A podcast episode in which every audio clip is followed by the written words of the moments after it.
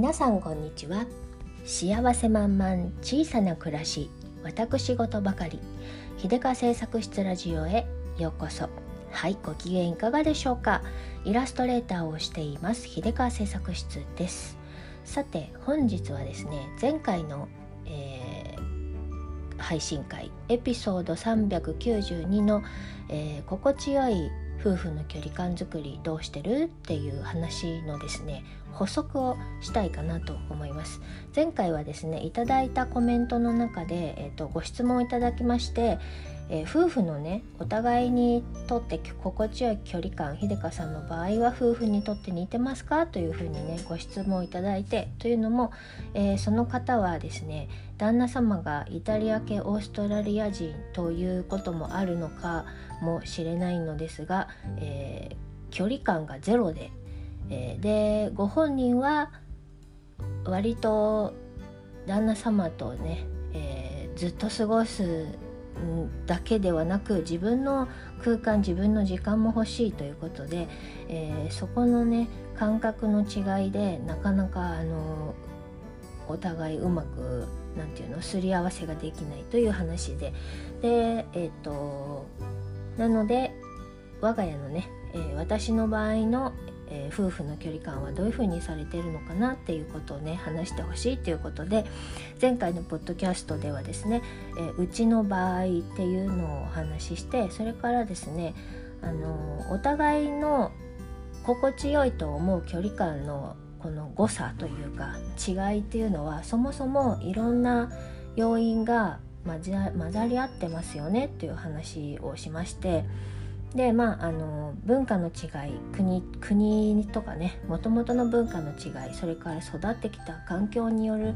あの固定観念の違い。であと,、えっと前回のポッドキャストで重点的にお話ししたのが遺伝的にねそもそも持って生まれたこの基本的欲求の違いがあの5つの基本的欲求っていうのがあってそれは遺伝的にもうね、えー、強弱がもともと持ってる強弱があるっていうところの違いがあるんじゃないかなってね。ああとあの、まあ、子育て真っ最中だからそもそもお母さんやってる人たちはみんなトゥーマッチになってるよねっていう話をしたんですけれどそれでえっとその方は、えー、旦那さんの方がもっとずっと一緒にいたいとか何でも何でもシェアしたいみたいな、えー、感じでその方ご本人は一人の時間が欲しいっていうそういう感じであののバランスっていうことなんですが、えー、我が家においては私の方が割と,、えーと、そもっと一緒にいたい系だったっていう話をしましてそもそもはね。でそこから、えーと我が家においてもその旦那さんが割とドライな方で、えー、私が割とこう夫婦とは一緒の空間にいるべきだとか、あのー、一緒の時間にね寝て一緒の時間に起きたりするべきじゃないのみたいな。そんであのー、ね家にいる時は同じ空間にいるべきじゃないのみたいな風に思っていたっていうね話をしてで私の方がどちらかというと距離感が近すぎるタイプの人間だったですがでその後まあ旦那さんとねいろいろすり合わせていくうちにそもそも、あのー、私のその距離感の感覚っていうのは自分の育った家のね、えー、家族の距離感の感覚から来ているものだったので一回その固定概念取っ払って、えーと、自分たち夫婦にとって心地よい感覚を作っていこうっていうことでですね、えー、十十数年かけて模索した結果今現在はね、えー、夫婦別室で寝るしそもそも夫婦それぞれに個室スペースがを設けて、まあ、子供部屋より大人部屋を優先して こうあの夫の部屋妻の部屋っていうのを別々に設けてであのなんならもうリビングというものがいらないんじゃないかと。あのか一家団らんとかっていうそういうスペースいらないんじゃないのっていうことでですねリビングを、まあ、チビのスペースにチビのスペース兼、えー、食堂 食卓スペースっていうことにして我が家はねあのほぼシェアハウスかっていう感じになってるんですけれど。えーと、それでですね前回のポッドキャストはそういう話をさせていただいて主にはね、えー、私の家の場合こうしてますよっていう話とまあそもそもあのお互いにね持って生まれた基本5つのね基本的欲求が違うよねっていうところの話をしたんですけどこの5つの基本的欲求っていうのはあのウィリアム・グラッサー博士がねあの提唱されている比較しえ比較理論心理学か何かの？そういう話がありましてまああの人間はね、えーと持って生まれた5つの基本的欲求が誰しもあると。でその5つというのはね楽しみの欲求生存の欲求愛所属の欲求力の欲求それから自由の欲求この5つがね、えー、みんな持っている欲求なんだそうな。しかしあの人人それぞれねあのどの欲求が強いのかっていうのはねみんな違うそうで。その強さ欲求の強さ強弱の違いがね、えー、あまりにもお互いかけ離れすぎていると一緒にいるとちょっとしんどい。どっちも欲求が満たされなくてしんどい。ということが起こりうるのかなっていう話をねしたんですけど。まああの詳細は前回のポッドキャストを是非、えー、聞いていただきたいんですがでえっとですねそういうふうに、えー、コメント返信させていただいたんですがそれに関してね、えー、さらに、えーと、ご質問いただいたので今日はそれを取り上げつつ補足していこうかなと思うんですが、えー、まずその私がね、えー、私のこの実家の家族は常に一緒の環境から今やリビング撤廃への振り幅がすごいですねということで固定観念をなくすっていうのがすごく難しいことだと思うのだけれどもそれができたのはなぜですかという質問をいただきまして、うんと、自分で考えてみたんですよなぜなぜなのかと。えー、というのはあの前回もお話しした通りですね私の実家育った家はねものすごくあの家族の距離感がもう隙間があんまりない感じでまあほぼねあのお父さんが全全員の、えー、全員を握ってるみたいな感じ？全員の行動のを管理するみたいな感じになっていてえっ、と非常に自由がなくてあの寝る時間とかね起きる時間とか決められていたし、えー、ご飯食べるタイミングも決められていたし、えー、そこでねその時にお腹減ってないからいらないっていう選択肢はない。ダメ。ダメで。であのね夜もねえっと、ご飯食べてすぐ自分の部屋に行くっていうのもダメで。なんかちょっとちょっといないといけない。ちょっとリビングにみんなと一緒にいないといけないっていう謎の時間があったりとか勝手に、えー、週末勝手に出かけたらダメだとかそういうなんかねすごいあの管理され管理というかね決められていて何でも、えー、イベントごとは家族単位で動く、えー、出かける時は家族で出かける。遊ぶ時も家族で遊ぶみたいなねそういうのをすごい重視していて。であのその父と母のね夫婦の距離感も、えーとすごくて。まあ全部父のペースに合わせないといけない感じなんですけれど、まあ、母もね勝手に夜飲みに行ったりとかはダメとかね。歓送迎会とかね職場の歓送迎会とかある時は事前に言ってそれもねあんまり遅いとねビービー文句言われたりとかね。それであのだからほとんど夜ねあの誰家族の誰かがいないっていうパターンがあんまりないくらいあのすごいなんか家族とは一緒にいるべきものだしあの毎日ねすごいたくさん話をする家だったんですけれどもともと私がおしゃべりという性質もあるんですが、えー、それに加えて、えっと、根掘り葉掘り聞かれるんですよね。あの今日誰と何してどうしたのとか何を食べたのとかとにかくねご飯とかはねあの一緒に食べてないご飯は何を食べたのかっていうのをなんかねこうみんなでシェアしないといけないような感じっていうかねつい聞き合ってしまうみたいなねそういうまああのとにかくすごく家族間の距離がものすごく近いところにいたんですよね。でえっとなんだけど結婚してみたらですね私の旦那さんは、えーと、私から見たらとてもドライでで自分のタイミングで遅くまで夜更かしして自分のタイミングで、と、週末はね昼まで寝たりとかあの寝坊したりとかっていうのをしたいタイプそれができないとちょっとダメっていう感じで。で私としてはね週末一緒に過ごすのが当然なのにね,、えー、ねあの昼まで寝て一日のうちの半日後はねあの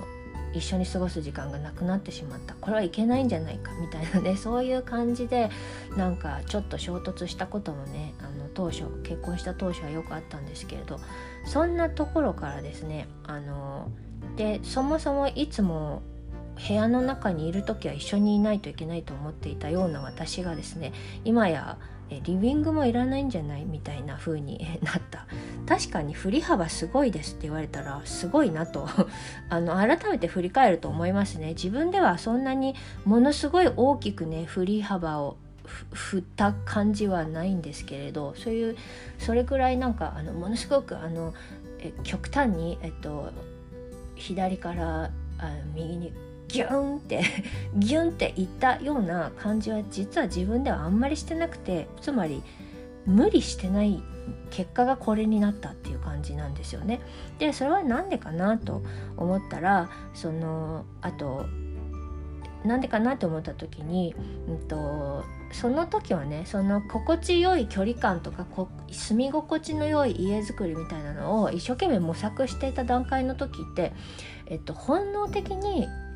これがダメだからあれをしようみたいな本能的にね改善していって結果こうなったんだけどこれを理論的に、えー、解説してみるとあのもしかして私はあの、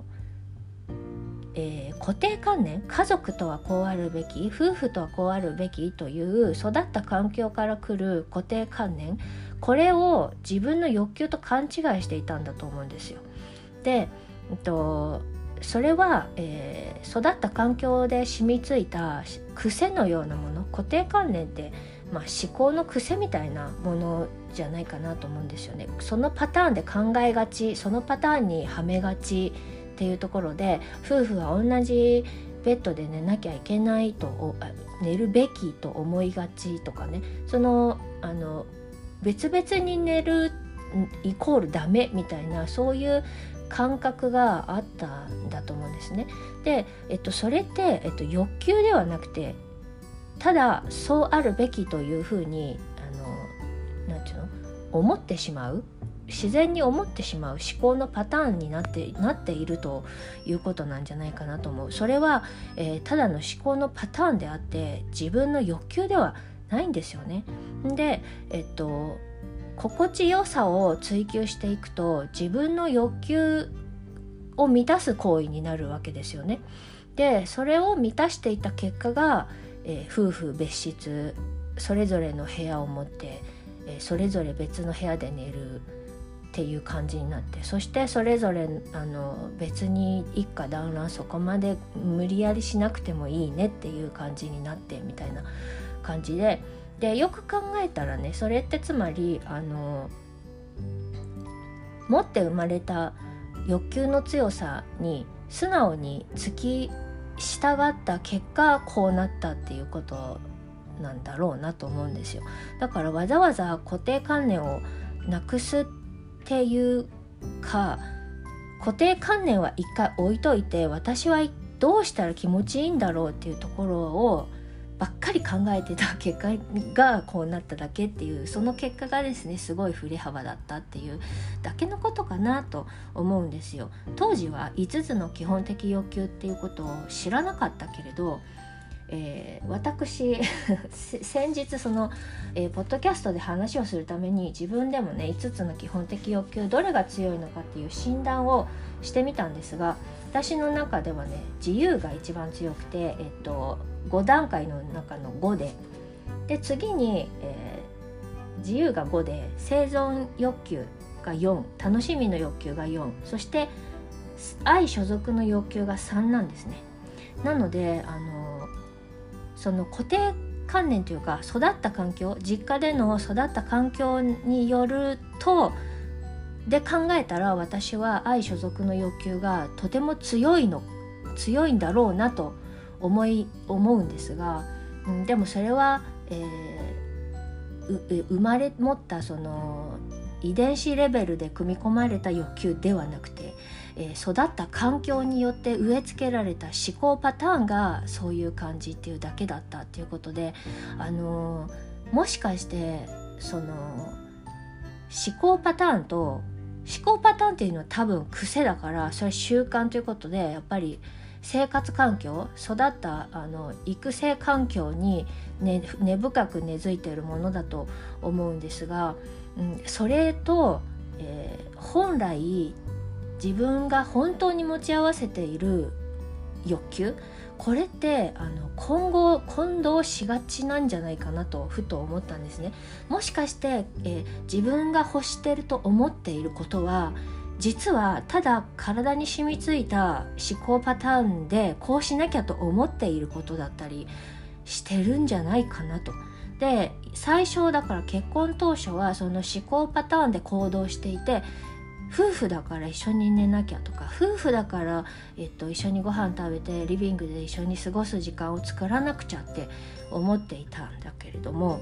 えー、欲求レベルのところでね、えー、行った時に心地よいところを求めたら自分で本を読む時間が欲しいとかあの自分でね好きなドラマを見たいとかえー、一家団らんしてさ一つのテレビで同じ番組を見るっていうとチャンネル権誰の誰が持つみたいになるでしょ？それで 見たくもない番組をね一家団らんしなきゃいけないからって見るっていうのも苦痛だし実際私ですね旦那さんと一緒に過ごさなきゃと思って同じリビングで一緒にテレビ見てた時めちゃくちゃ苦痛だったんですよなぜなら私はそのバラエティ番組とかをダラダラ見るのが大嫌いで。ででも旦那さんはですね日がな一日ずっとテレビをつけてダラダラ見ていたいタイプなんですよ。それでリラックスできるタイプで。私はもうこれがすごいストレスでそれですごく自分の空間が欲しいと思ってたんですね。だからあのだけど夫婦だから家族だから同じ空間であのなんか娯楽をしないといけないみたいなね。なんかそういう感覚に陥っていて仲良くしなきゃいけないみたいなね。で距離を置いたら仲良くなれなくなるとかそういう謎のこう考え方が染みついていてでもそれは自分が欲していることではなかったんですよね。うん、なので、えっと、ちょっとうまく喋れてる自信がまるでないんですが えっとねだからその、えー、固定観念をなくしに行った行くために強制したとかではなくてえっと夫婦だから一緒にいなきゃいけないと思って一緒にいて同じ空間にいたらなんかしんどいなでお互いなんか満たされなくてしんどいなってなってなった時にまあスペースの問題もあるからその家が狭いからね リビングを作ると、えー、個室が作れないとかそういう話にもなってそうなった時にじゃあ一回そういう縛りを取った理想はどうなのかと。でその理想が全部満たされない時に、えっと、減らしてもいいものなくてもいいものってどれなのかって考えた時に我が家においてはソファーいらないんじゃないってなったんですね。リビングのソファーに誰も座らないよねみたいなあのー、物ばっか置いてあったりあるいはソファーに旦那さんがずっとトドのように寝そべっていてなんかそれを見るだけでちょっとイラッとするしみたいなね。そういう感じでなんか無意識無意識かな？そのあの固定観念わざわざなくしに行ったというかよりかはちょっと嫌だなと思ってるものをなくしに行ってえそれをねなくてもいいんじゃないっていうことを少しずつ増やしていったら結果あのなんかルームシェアしてるんですか？状態になりましたっていう感じですね。だからあのふと思ったんですけどこのえ、イタリア系オーストラリア人の旦那様、えっと、お便りくださったリスナーさんのね旦那様もあの距離感ゼロでグイグイ行くけれどそれは、えっと、旦那様が欲求として欲してやっていることなのかあのもともとそういう風人と接する時はそういう距離感なんだっていう染みついたあの癖でやっているのかっていうのもなんかちょっと知りたいですよね。もしかして違ったりするかもしんないのでねなんかあの本当にやりたいやりたいって思っている本当に欲してる欲求となんか習慣的にしていることって混同しがちなんですがそれをあの心地よいところだけフォーカスしていくと欲求が満たされるから、うん、なんかあのなんかミルフィーユのようにいろいろな層がね積み重なっていると思うのでそこを一枚一枚剥がしていったらあこれは本当に欲しいものじゃなくていなくてもいいものだったんだって取っ払うことができるようになるかなと思ったんですよね。で多分私の場合は、えーと、知らない間にそうやってあのあまりにも窮屈だったり満たされない感じがしたから満たしに行こう満たしに行こう気持ちよさを満たしに行こうみたいなしていったら、うんと、今の状況になったみたいな感じでそれをね、えーと、紐解いていったら多分、えー、そういうことかなと。固定観念で動いていた習慣としてね動いていたものと、えー、本来持って生まれた、えー、欲求の方のものとを、えー、分離させることができたっていうことかなと思います。なんだかね難しいこういう自分で言っててこんがらがってきちゃったんですけれど、うん、だからなんか何事においても、えー、視点って一つじゃないんだなというか要素、えー、それを作り上げる要素って一つじゃないんだなというところとあの自分がしたいと思っていることが本当に自分がしたいのかそれとも、えー、習慣的に思考パターンによって、えー、したいと思っているけど実はみたいなところとかあのそうあるべきをしたいと勘違いしているとかなんかこうあの反射的にねそうそうそういうふうに体が動いてしまうけど本当のところどうなんだみたいなねところとかね。まああの突き詰めていったらえっと何事も自分自己分析しに行かなきゃいけない話になっちゃうのかなとちょっと思ったんですけど、うん、だからあのえっと、距離感 距離感というかね、えー、夫婦の距離感とか、えっと、人と人との距離感の前に自分がどどどういう風が心地よいのかっていうのを本当の、えー、本質的なところをね一回見見定めないと、えー、難しいのかなとね、えー、思いましたね。うん難しい難しいっていうかあのうまくなかなかすり合わせられないでしょうね。こちら側がどういうふうに気持ちいいのかが分かんない状態で相手に何状態だと相手に何を求めたらいいのかも分からなくて。で私の場合はそうやってえ自分の心地よさを、えーと、追求していった結果あ旦那さんの思う心地よさとまあまあ似ていたですね結局。最初全然違うと思っていたけど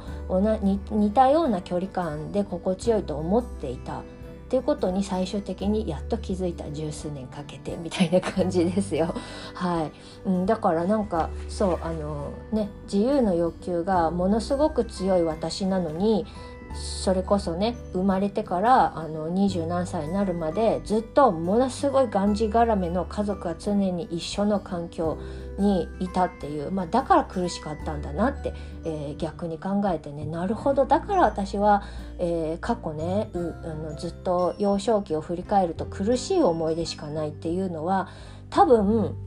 生まれてからずっと